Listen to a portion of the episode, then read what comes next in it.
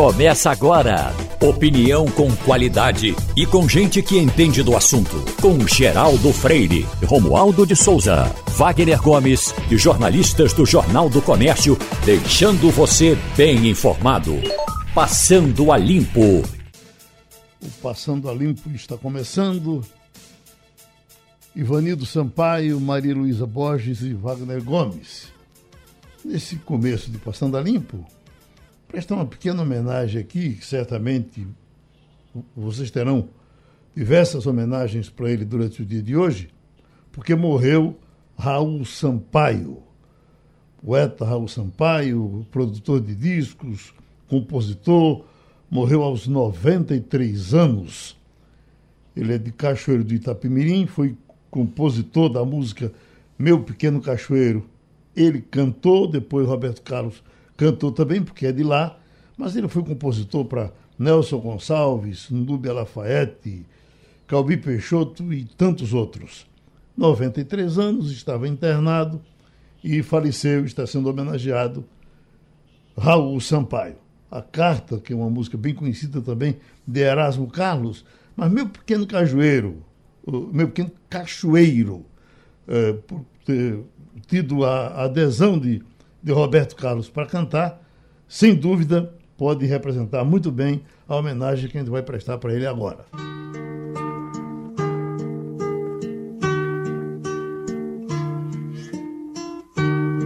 Eu passo a vida recordando de tudo quanto aí deixei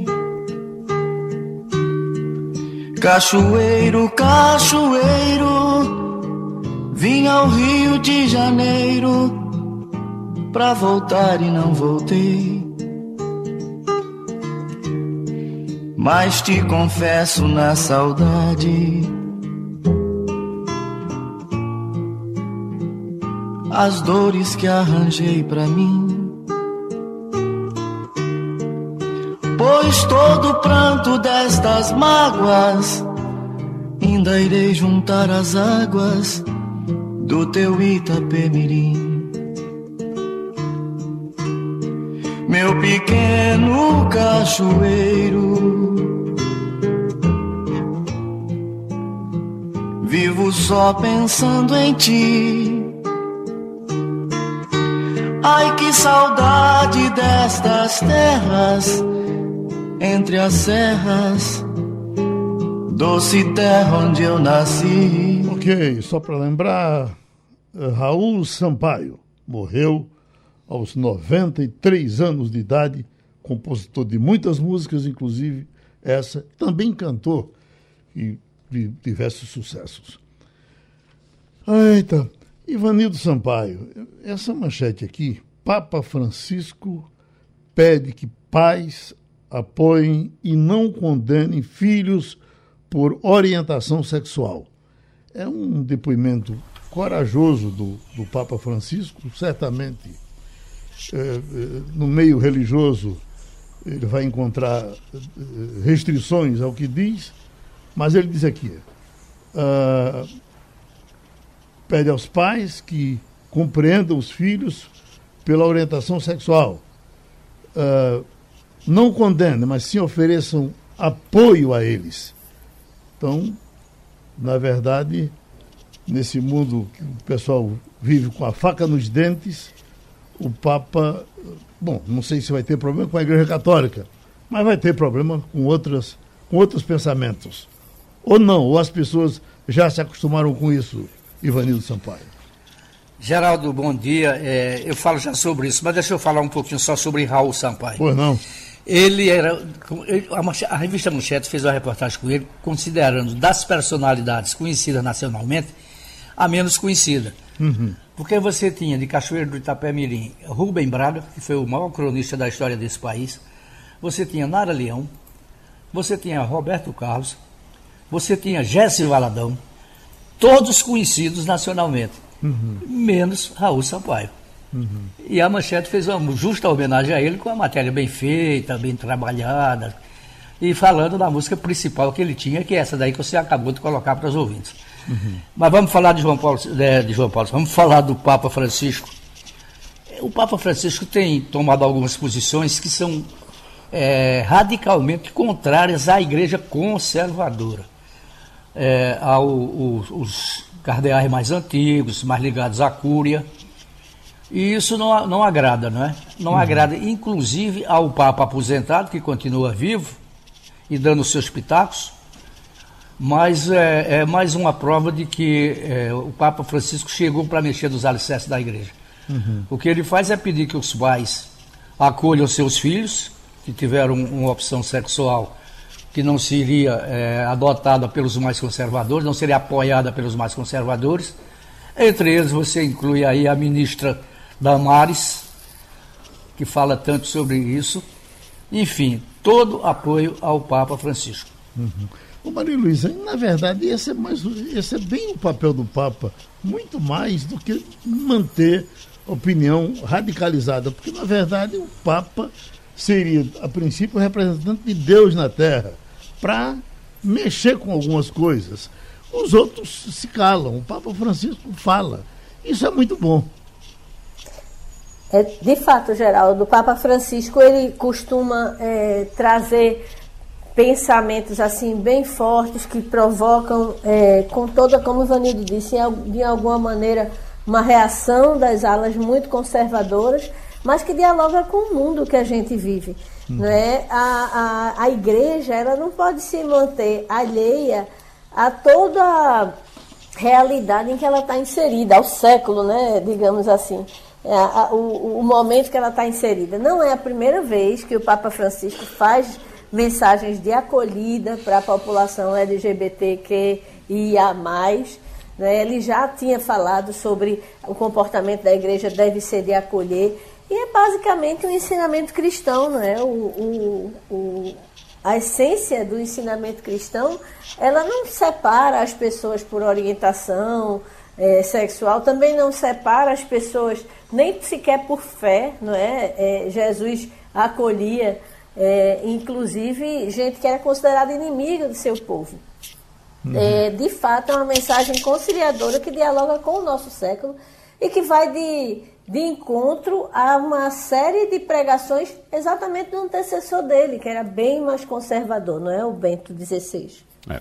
Ô, Geraldo, como o Ivan de Sampaio já disse. está dado para um, uma guerra do outro lado contra o Papa Francisco. Já já as declarações vão começar a chegar. Né? É, mas como o Ivan de Sampaio citou, há os conservadores na Igreja Católica, os conservadores radicais, inclusive, mas o Papa Francisco vem adotando essa posição de, como disse Maria Luísa, muito bem colocado, de abrir a igreja para a realidade. E me parece até, Maria Luísa, que soa como hipocrisia a Igreja Católica ficar contra o que acontece no mundo, já que o Papa Francisco, inclusive, como você disse também, já demonstrou interesse em dialogar com católicos LGBTQIA.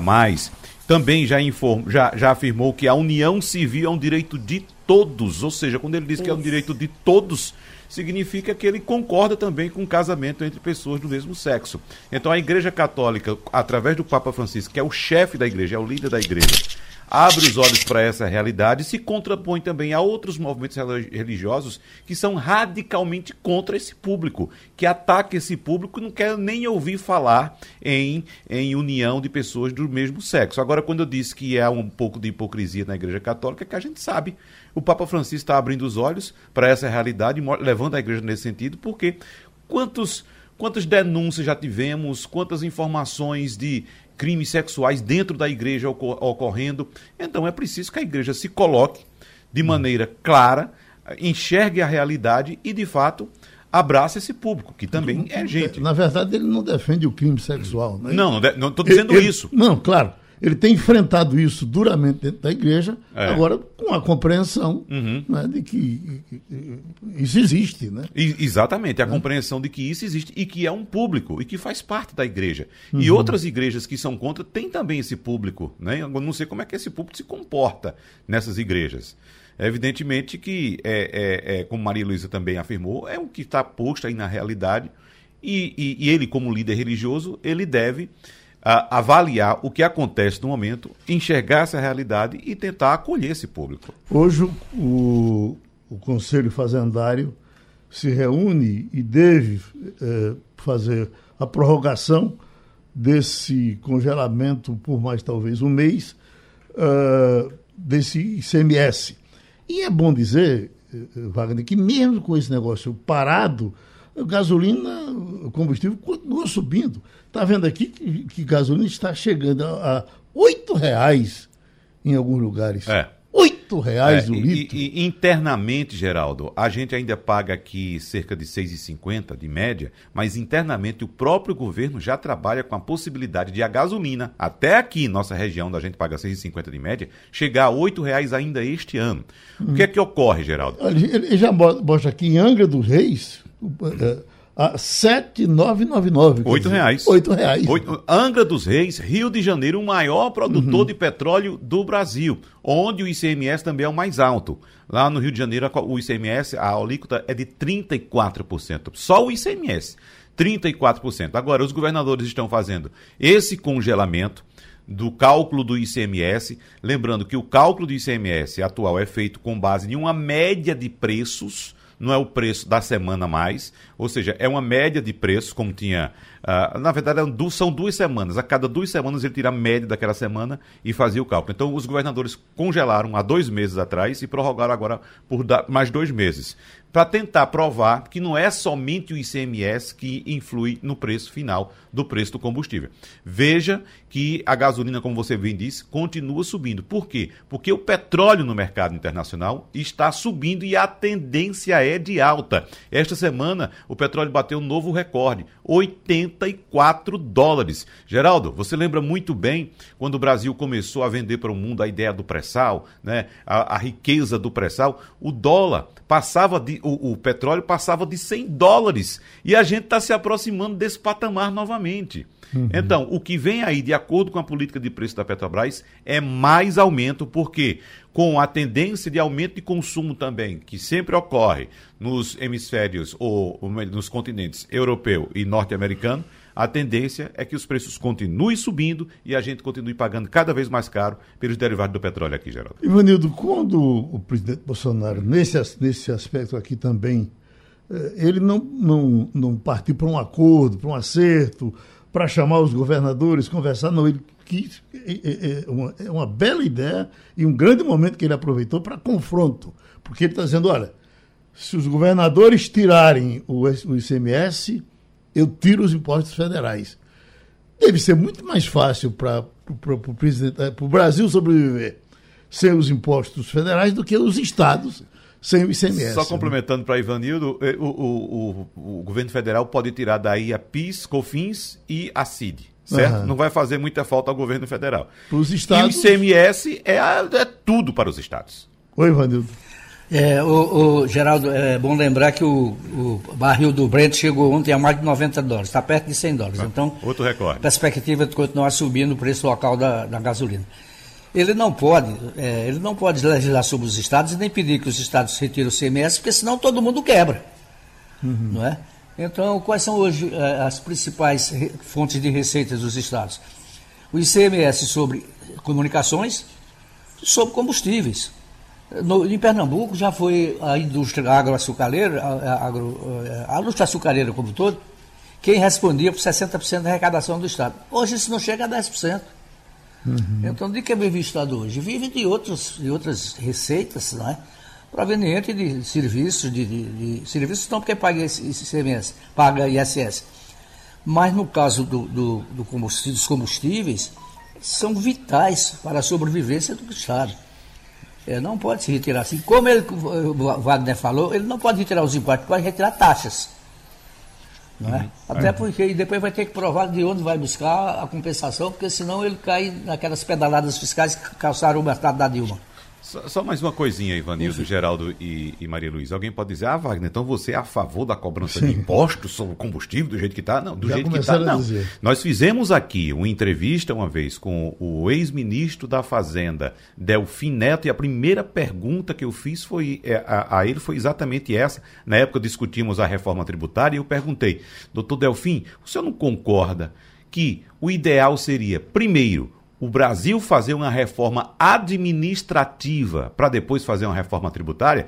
Por que eu fiz essa pergunta? Porque a reforma tributária, que ainda está em discussão, inclusive muito fria no Brasil, ficou engavetada novamente por causa de todas as confusões que estamos, que estamos passando.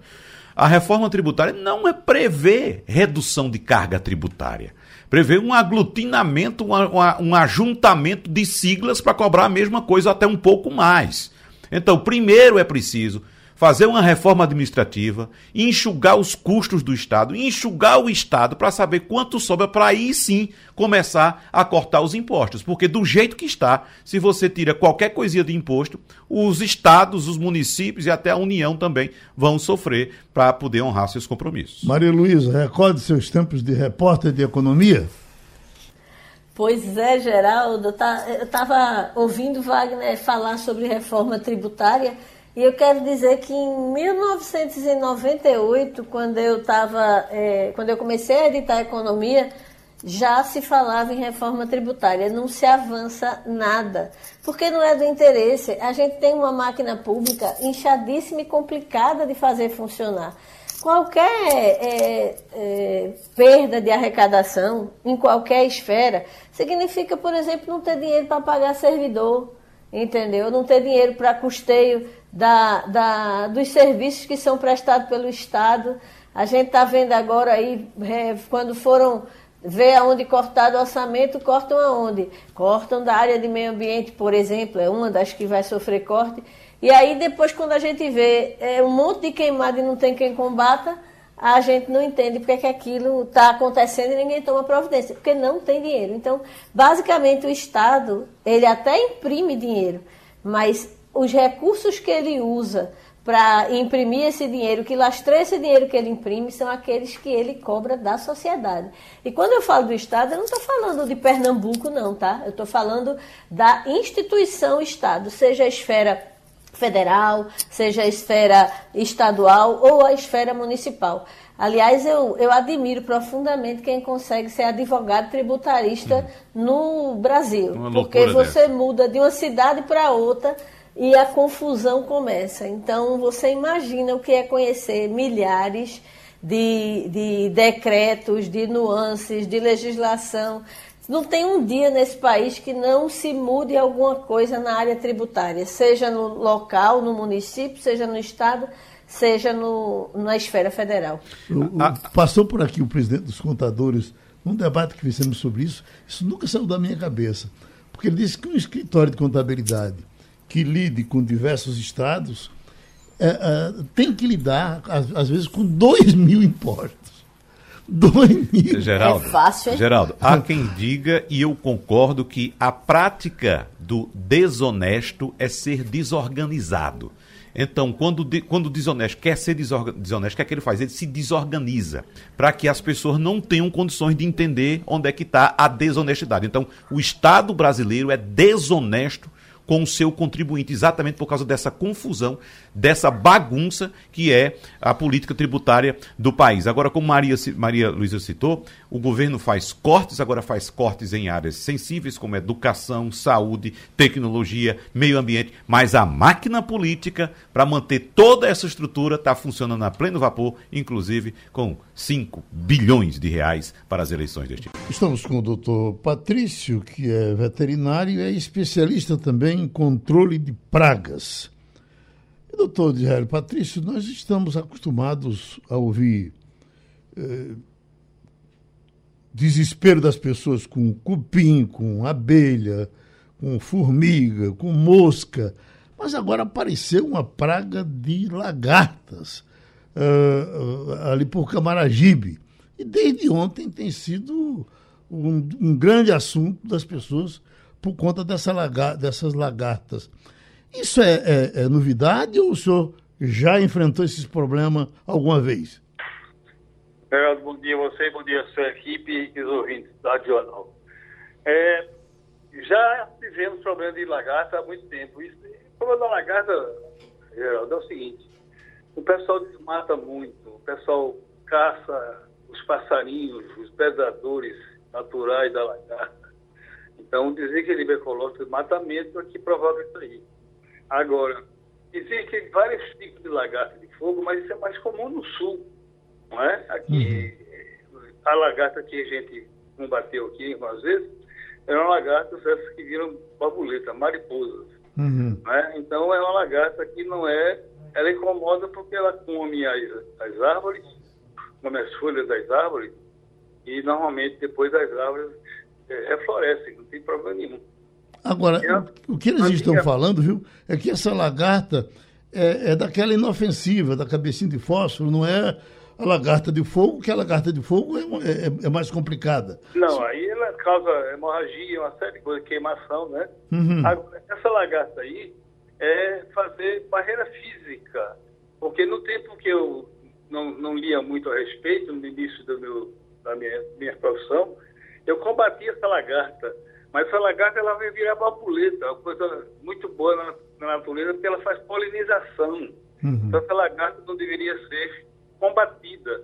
Aí fazer só é, barreira física, botar telas, etc.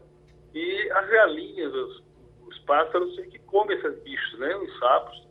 Então, não é coisa para alarmar. Agora, ela incomoda porque ela fica andando, você pisa em cima, ela mancha o piso, etc. Mas a, a lagarta é inofensiva e faz parte do ciclo da borboleta. Uhum. Então, não se deve eliminar essa lagarta. Você já teve, Ivanildo, problema com lagarta alguma vez? Com lagarta de fogo a que você acaba de se referir. Sim. Mas eu queria que o doutor Patrício explicasse para a gente, ou dissesse para a gente, esclarecesse, se há algum risco de transmissão de vírus através da lagarta. Olha, eu, eu desconheço, eu desconheço essa questão de vírus através da lagarta, porque a lagarta, como eu disse, ela, ele com mais folhas, não tem, não conheço, não vi nada, nunca li nada a respeito disso não, de lagarto transmitir vírus, não é? Ela é muito benéfica na natureza, como eu já disse. Então, ela, eu rezo minhas homenagens à lagarta. É parte de barreira física né? e evitar que ela entre na residência, só por questão de cômodo de, da presença dela. Agora, ela é pedradora para lavoura, não é?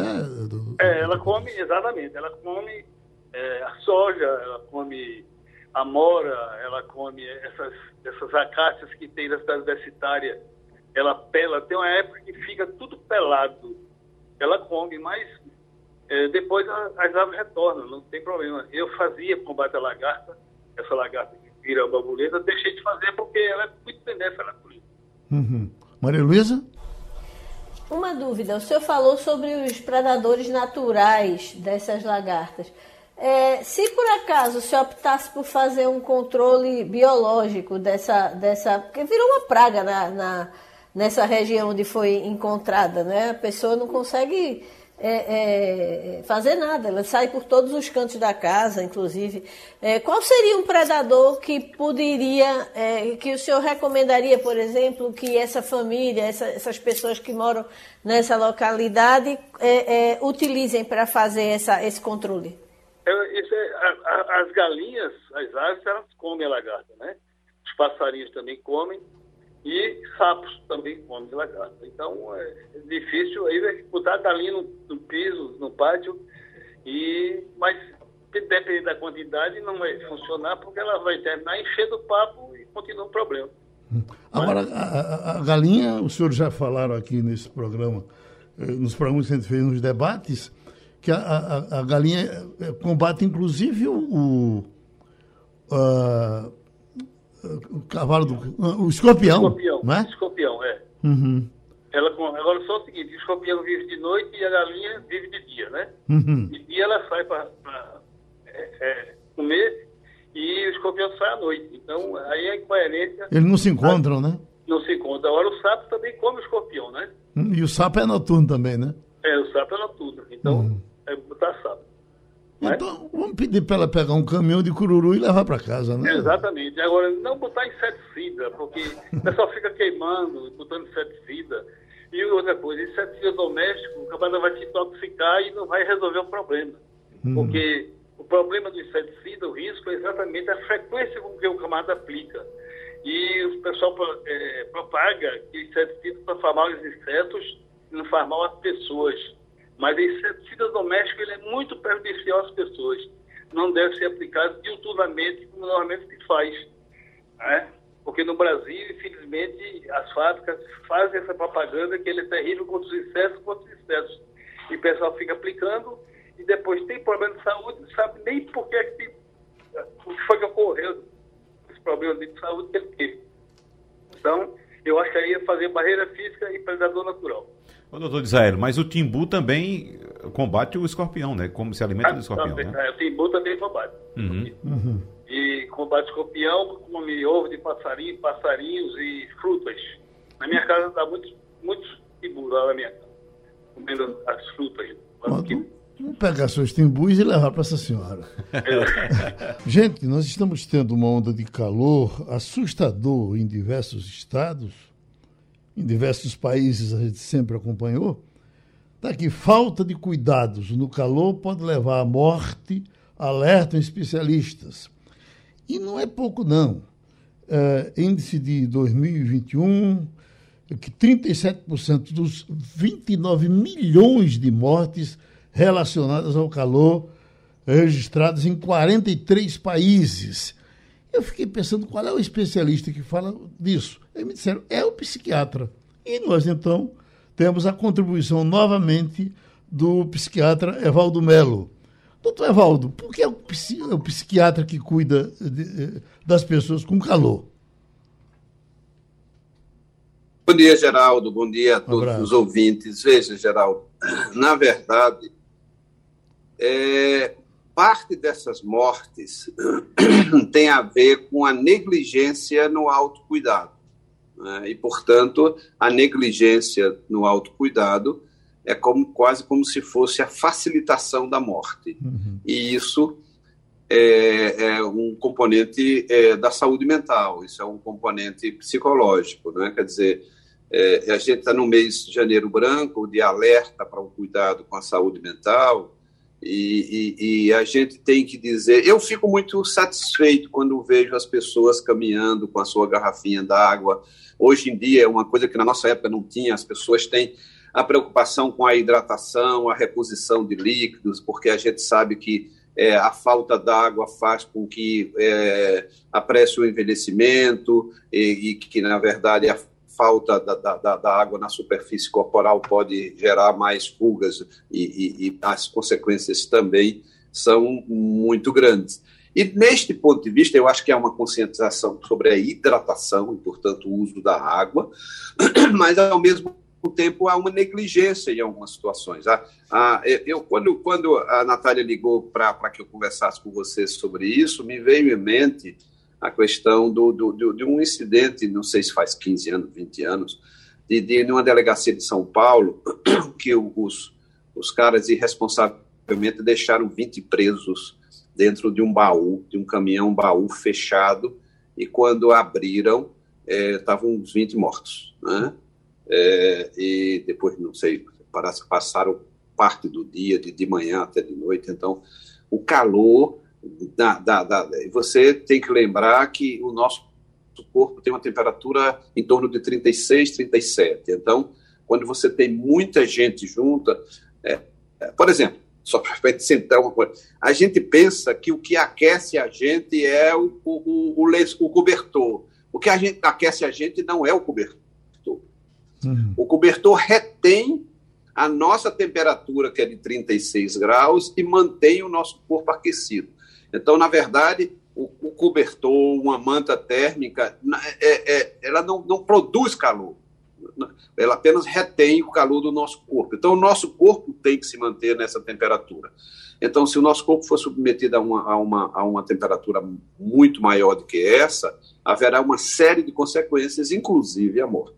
Então, neste sentido, parte destas mortes pode ser por negligência em relação à hidratação. Ou parte destas mortes pode ser exatamente a falta de acesso a uma água que pudesse hidratar o corpo. A gente sempre tem que falar um pouco na distribuição absolutamente desigual dos bens da humanidade. E isso a gente tem que incluir tudo. A gente tem que incluir comida, a gente tem que incluir a questão do trabalho, a gente tem que excluir os recursos naturais. Há uma desigualdade, uma uma desigual distribuição. Uhum. Então, é, na verdade, eu, eu acho, Geraldo, respondendo a sua pergunta, tem a ver com a saúde mental, sim. Uhum. Maria Luísa? Ah, uma dúvida, doutor Evaldo. O que mata mais rapidamente o excesso de calor, no caso altas temperaturas, é, ou o excesso de frio? Não, o que mata mais rapidamente é o excesso de frio. Né? Nos países, nos países é, é, que onde a temperatura baixa muito do zero, a morte é uma morte muito mais rápida e pode a morte pelo calor ela, ela é uma morte que demora um pouquinho mais uhum. é, e, e é, uma, é, é uma tragédia quando você vê as pessoas que vivem em situação de rua nos países é, nórdicos, que tem poucas, mas é, naqueles países um pouco mais pobres, mas muito frios, porque as pessoas começam a perder as extremidades e vai morrendo, vai morrendo. Há um, há uma, há um filme da, da minha época de Geraldo que se chama O Homem Chamado Cavalo, um filme emblemático daquela época, que era, era a, a, dureza da sobrevivência de um americano que, que, que foi prisioneiro de, de, de, de, uma tribo. E, é, e é, é uma coisa, uma, uma cena marcante é quando é, a, a, a, matriarca perde o filho que cuidava dela é, em pleno gelo. A, a, tribo botava aquela mulher para fora da, da, da, tenda e ninguém, é, já que ela não tinha ninguém que protegesse, ela, ela, ia morrer de frio, dentro do curso natural do funcionamento daquela tribo. E ele começa, esse americano, é, ele, ele pega essa velha que foi colocada porque ela perdeu um filho numa batalha e, e, e, e bota para dentro de uma tenda e aquece. Então, é, é, essa, essa, possibilidade de que na, na, na neve, no, no, na baixa temperatura, a pessoa morra rapidamente. Né? E o calor mata um pouco mais lentamente. Mas em relação à saúde mental, que era o que trazia Geraldo, que é mais a minha área, é, eu acho que, que que o enlouquecimento, é, o, o, o calor favorece, né, favorece o aparecimento, folcloricamente falando, dos loucos aparecem mais na época do calor. Uhum. Eu, eu, fiquei espantado com isso aqui, que em 2021 foram 29 milhões de mortes eh, em 43 países. É, é, muito aberto. Mas 29 milhões é muita coisa, não, doutor Walter? Muita, eu, eu não sabia que o número era esse, não, Geraldo. Uhum.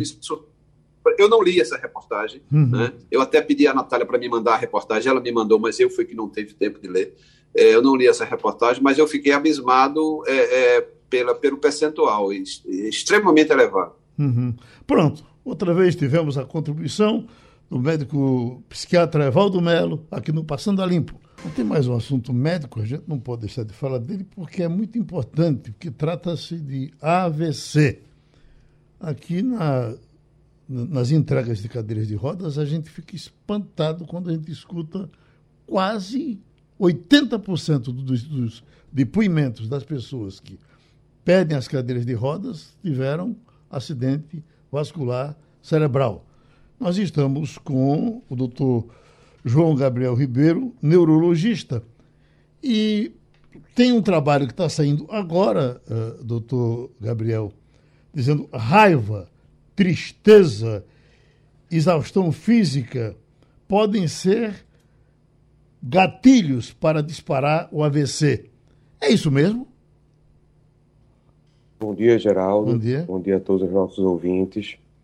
É exatamente isso. Esse trabalho é um trabalho chamado Interstroke, tá? É um trabalho que já foi publicado anteriormente, e isso é um braço do trabalho que avaliou justamente alguns possíveis gatilhos uma hora antes dos pacientes que tiveram um AVC. Uhum. Esse foi um trabalho bastante grande, é, em 32 países, 13, mais de 13 mil pessoas, e que mostrou que 9,2% das pessoas que tiveram um AVC isquêmico tiveram ou momentos de raiva aguda ou momentos de tristeza aguda uma hora antes do AVC.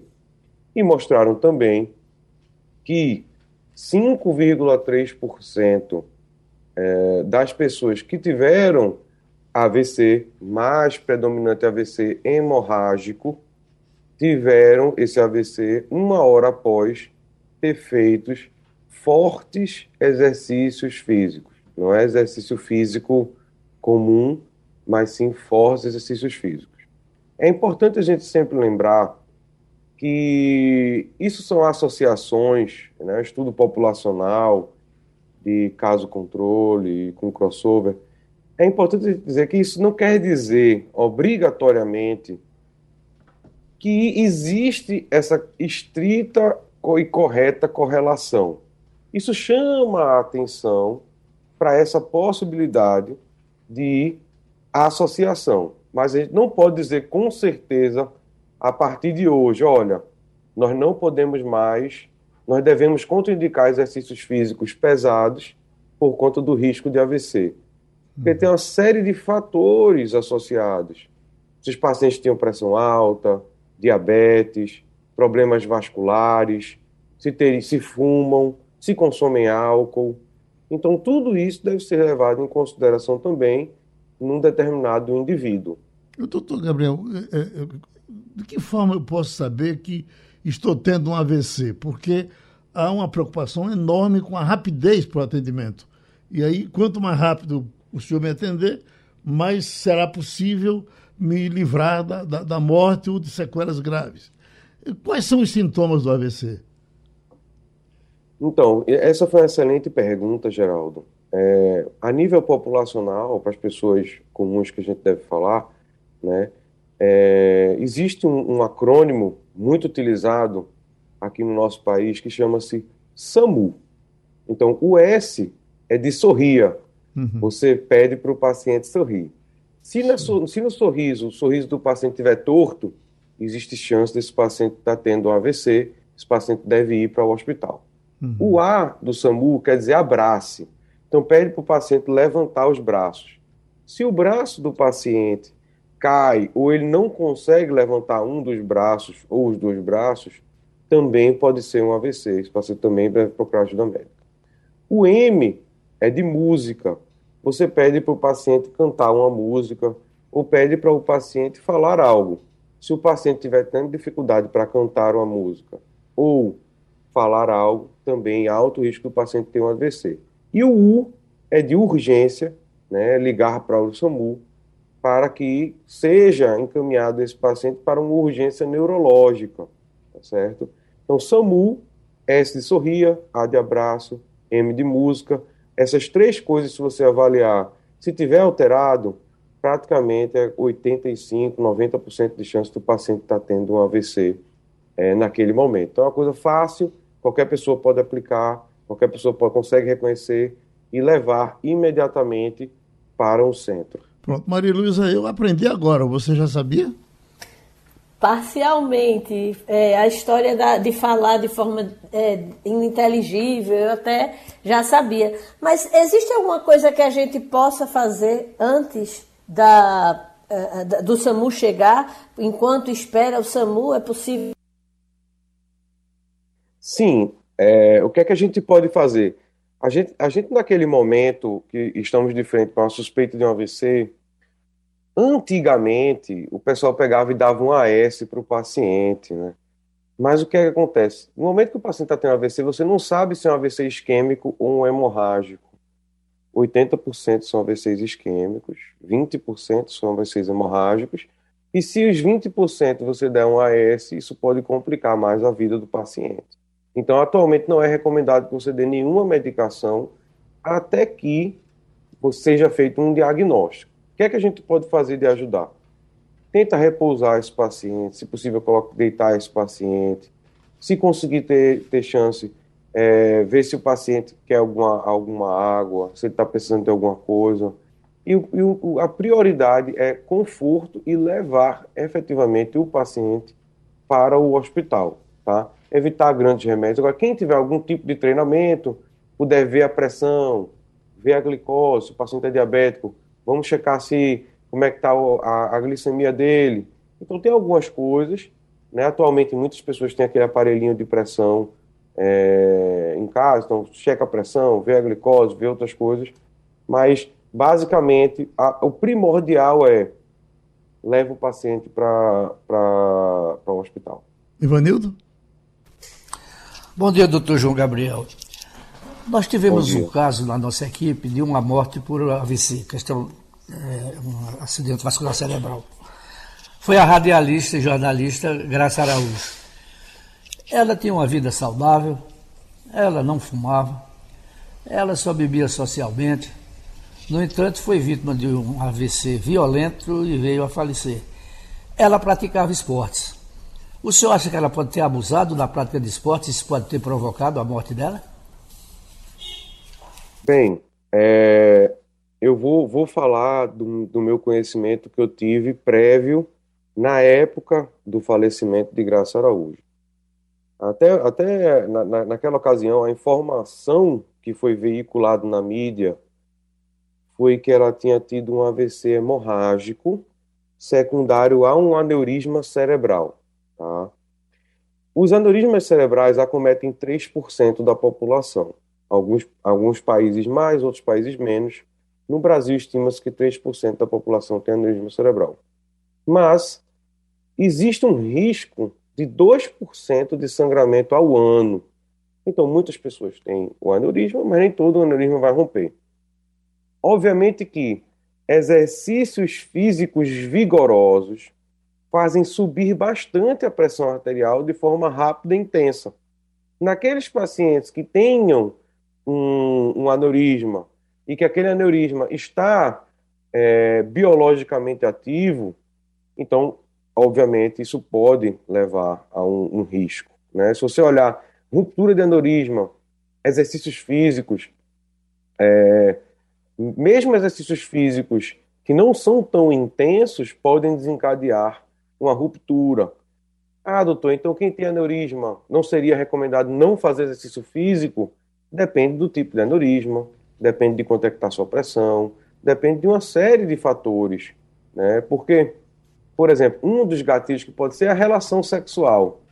O, o, o aneurisma comete geralmente a população entre 40 e 60 anos. Você vai 3% da população que tem aneurisma, você vai proibir essas pessoas de terem relação sexual? Então, será que não é melhor tratar o aneurisma nesses casos? Então, são coisas bastante complexas.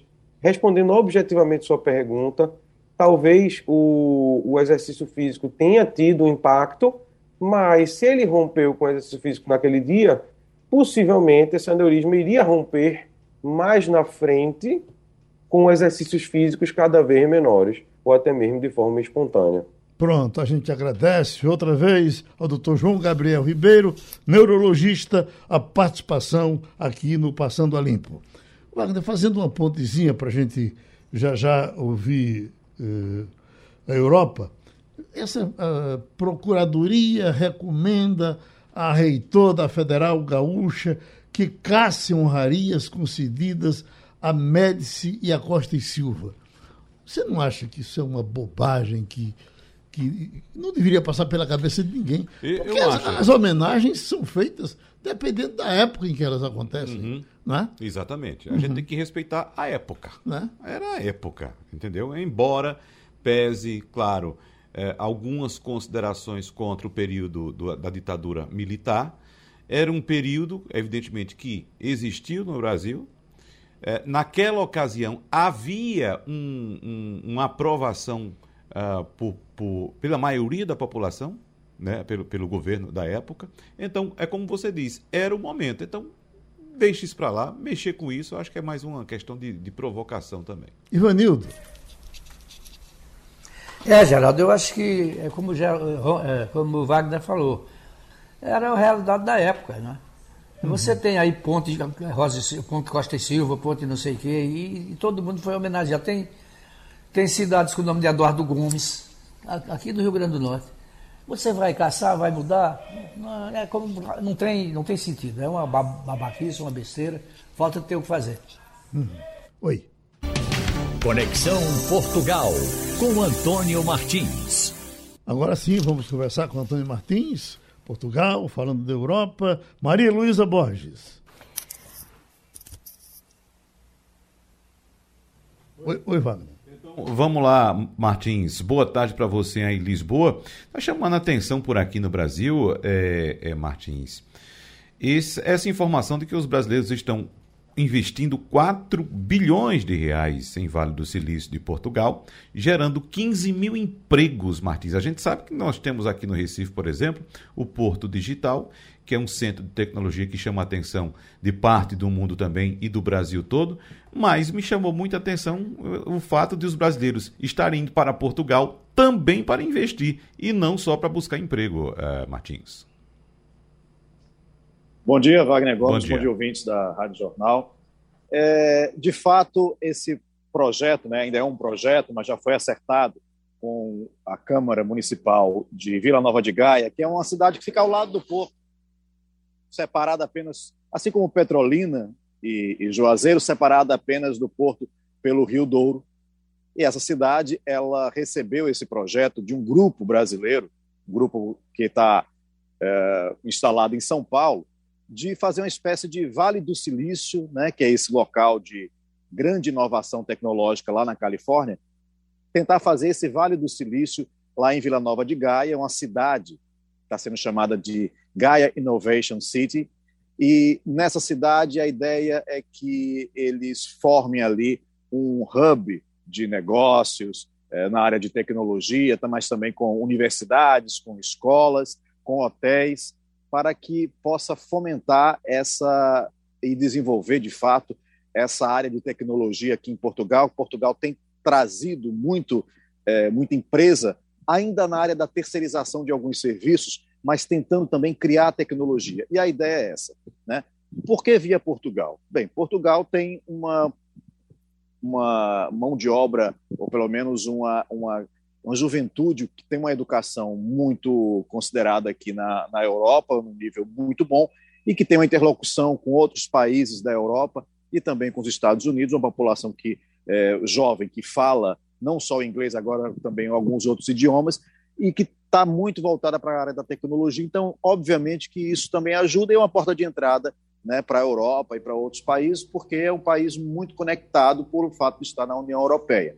O que, que esse grupo está fazendo? Vai investir entre 700 milhões de euros a 1 bilhão de euros, que dá entre 4,2 bilhões de reais a 6 bilhões de reais. Comprou uma área que era de um camping de 20 hectares, quase 21 hectares, para formar essa, essa cidade. E a expectativa é que atraiam 1.200 professores, 8 mil eh, estudantes é, algumas universidades bastante ligadas a essa área da tecnologia e da inovação já afirmaram compromisso. Algumas empresas também, como Google e Samsung, também já querem se instalar nessa cidade. Agora é um projeto para cinco anos, não é para agora, está começando ainda. Né? E a ideia é gerar 15 mil empregos na área de tecnologia.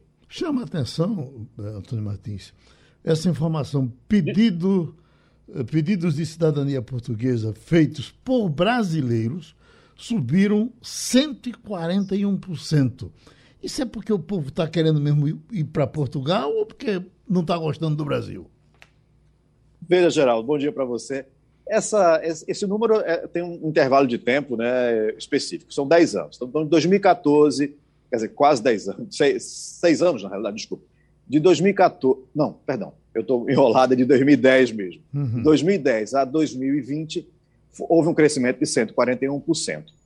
O que aconteceu? A população, obviamente, em períodos é, em que há um, um, uma crise econômica ou uma desesperança muito grande, a população costuma migrar e ir para outros países.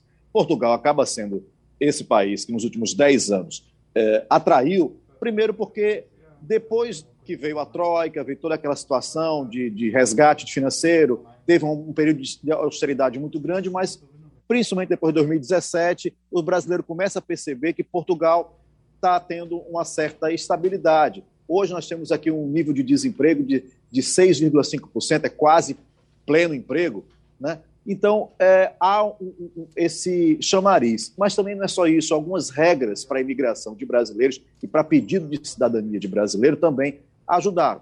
Por exemplo, antigamente é, foi estendido para pessoas que, para filhos e netos de portugueses, quem tem a cidadania foi estendida para netos de, de portugueses, para quem tem a naturalidade, a, a, a, cidadania original, ou seja, o neto de fato do português que nasceu aqui, que tem um passaporte português, pode estender para seus netos e, e, e, e continuar a sua linhagem e essa, essa cidadania ir passando de pai para filho.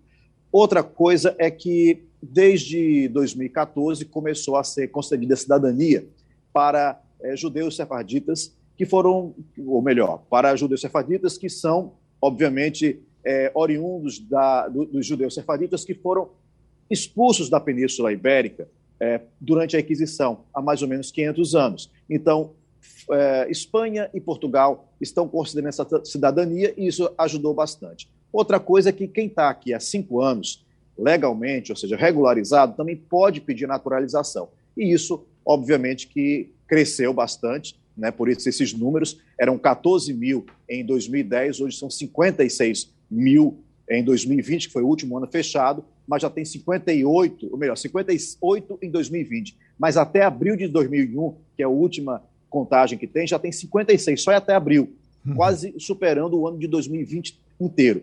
O problema agora é que isso tem é, trazido muito problema para a burocracia, porque o trâmite é muito complicado, porque houve um volume muito grande. Então, já tem até uns estudos aí para tentar melhorar esse trâmite, porque quem esperava, às vezes, dois anos no máximo para ter essa cidadania, está passando aí mais do que esses dois anos, três, quatro anos à espera disso. Uhum. Maria Luísa? Antônio Martins, muito bom dia, boa tarde para você aí em Portugal. É, desculpa, Geraldo, eu tinha baixado o volume aqui porque meu prédio é um canteiro de obras, então todo dia tem um, um baticum, uma furadeira, eu tinha baixado. Mas, Antônio, é, Portugal está caminhando para fazer eleições legislativas é, é, extraordinárias, não é? E o cenário está muito incerto, não é? Não há nenhuma é, é, certeza de quem é que deverá governar Portugal, é, o parlamento português, no caso, que vai estar à frente do, do, comando. Qual é a sua expectativa com relação a, ao quadro eleitoral português? Bom dia, Maria Luísa. Olha, nesse momento a situação é muito incerta, porque os dois principais partidos, que é o Partido Socialista, que estava no governo, né, que fez o governo nos últimos desde 2015, e o PSD, que é o Partido Social Democrata, que é o antecessor do PS né, até 2015 no, no, no, poder. Esses dois partidos são os dois principais, centro-direita e centro-esquerda, e eles estão muito juntos nas sondagens. Então, assim, tava a, até semana, até domingo, mais ou menos, estava 1% de, de, de diferença. O PSD chegou a passar o PS, agora caiu um pouco.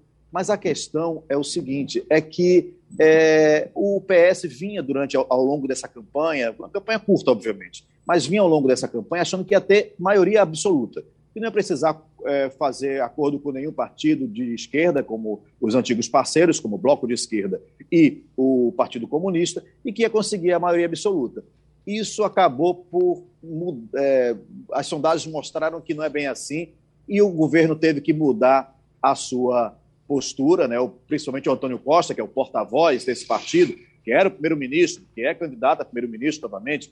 Então, o Antônio Costa resolveu mudar um pouco esse discurso, dizer que não, já está aberto a fazer novamente coligações com a conversar, pelo menos com o bloco de esquerda, conversar com o Partido Comunista e tentar formar um governo, porque uh, juntando essas três forças, eles conseguem 51%. Agora, sem essas três forças, o Partido, o Partido Socialista consegue no máximo 40%, e aí não consegue fazer a maioria que precisa para governar o país. Então, é uma situação muito incerta. Agora, o grande problema dessa eleição é quem vai ser a terceira força no parlamento. E a grande surpresa, até mais ou menos surpresa, mas a grande preocupação é que é o Chega, um partido de extrema-direita, que tem, que tem ligações com a extrema-direita da Espanha, com a extrema-direita da França, e que é um partido que estava há três anos, não existia, só tem um deputado no parlamento, mas que agora está com 6% de intenção de voto e pode ser a terceira força. E se o PSD quiser fazer, PSD lembrando que é o centro-direito, quiser, quiser fazer uma coligação para governar, vai ter que ter o Chega no parlamento e ter um partido de extrema-direita no governo é muito complicado, porque os portugueses achavam que isso nunca iria acontecer, que estava isento de extremismos populistas da, na área da direita, e não é bem assim. Ivanildo Sampaio. Bom dia, Martins. Depois da redemocratização em Portugal, um dos grandes líderes do país foi o Mário Soares, Inclusive esteve aqui em Pernambuco, deu entrevista para o Jornal do Comércio, enfim. Eu pergunto a você, quem são hoje os herdeiros do ex-primeiro-ministro Mário Soares? Olha, Ivanildo, se a gente for pensar assim no, no, no Partido Socialista, né, é, o, o, o, Antônio Costa é um, um, um foi o primeiro-ministro, né, que é, está candidato novamente a primeiro-ministro, ele seria essa pessoa. Agora, é muito difícil você dizer quem é o herdeiro do, do, do, do Mário Soares, porque ele era uma pessoa que conseguia até conversar com os adversários, né? Era uma pessoa que tinha uma, uma projeção muito maior do que Portugal, que é que o Antônio Costa, por exemplo, não tem, né? Eu diria que até outros primeiros ministros, né, que estão no cenário internacional, como o Antônio Guterres, que é o secretário-geral da ONU, por exemplo, ele tem mais essa, essa eu diria que essa, na minha visão pelo menos, né, ele teria mais essa, esse papel de ser um, um, um herdeiro, vamos dizer assim, do Mário Soares. Uh, vamos lembrar que Mário Soares foi uma resistência a, a, ao Estado Novo, né, a, ao Salazar, é, exilado na França, na Alemanha. É, quando voltou, ele era do Partido Comunista, mas houve uma, ele, ele que criou essa, essa, essa cisão e acabou criando o Partido Socialista. Ele é o pai do Partido Socialista aqui em Portugal. E ele tinha uma interlocução muito grande com, com vários lugares do mundo. Ele, ele acolheu a Raiz aqui, logo depois de 25 de abril. A Raiz morou dois anos aqui em Lisboa, escreveu no Jornal Expresso e era muito ligado a, a Mário Soares. Então, assim, ele tinha uma, uma, uma ligação muito grande com a esquerda mundial, mas não só. Eu fiz a cobertura do sepultamento do Mário Soares aqui em 2015 e é, você via ali que tinha pessoas de várias é, tendências, né, políticos de várias tendências, inclusive do Brasil. O Brasil mandou é, é, é, representantes e você via que tinha pessoas de várias, várias correntes, né? Então, assim, é, é uma pessoa que vai além, eu acho, né, pelo menos para o mundo, né, do que hoje é o Partido Socialista em Portugal. Pronto, Martins, um grande abraço. Já está passando a hora do seu almoço. A gente sugere para você uma cabidela. Bacalhau. Oi, a cabidela, tá certo. Oi, Wagner. Geraldo, você iniciou o programa hoje falando a respeito da morte de Raul Sampaio e chega informação de outra morte aqui no mundo artístico também, Geraldo. Morreu na madrugada de hoje a mestra Aurinha do Coco de Olinda. A Aurinha ela participava de rodas de coco aqui no estado, disseminava também a cultura do coco pelo Brasil afora, inclusive há informações que ela tinha, teria falecido no Rio de Janeiro. Ela também integrou o grupo de Selma do Coco e, a partir dos anos 90, decidiu seguir carreira solo para di divulgar a cultura do coco. Escutar um pouquinho também, fazer homenagem também à Aurinha do Coco. Uhum. Do alto eu vejo o mar, do alto eu vejo as meninas, avisando para o povo que o coco vai começar. Do alto eu vejo o sol, do alto eu vejo o mar, do alto eu vejo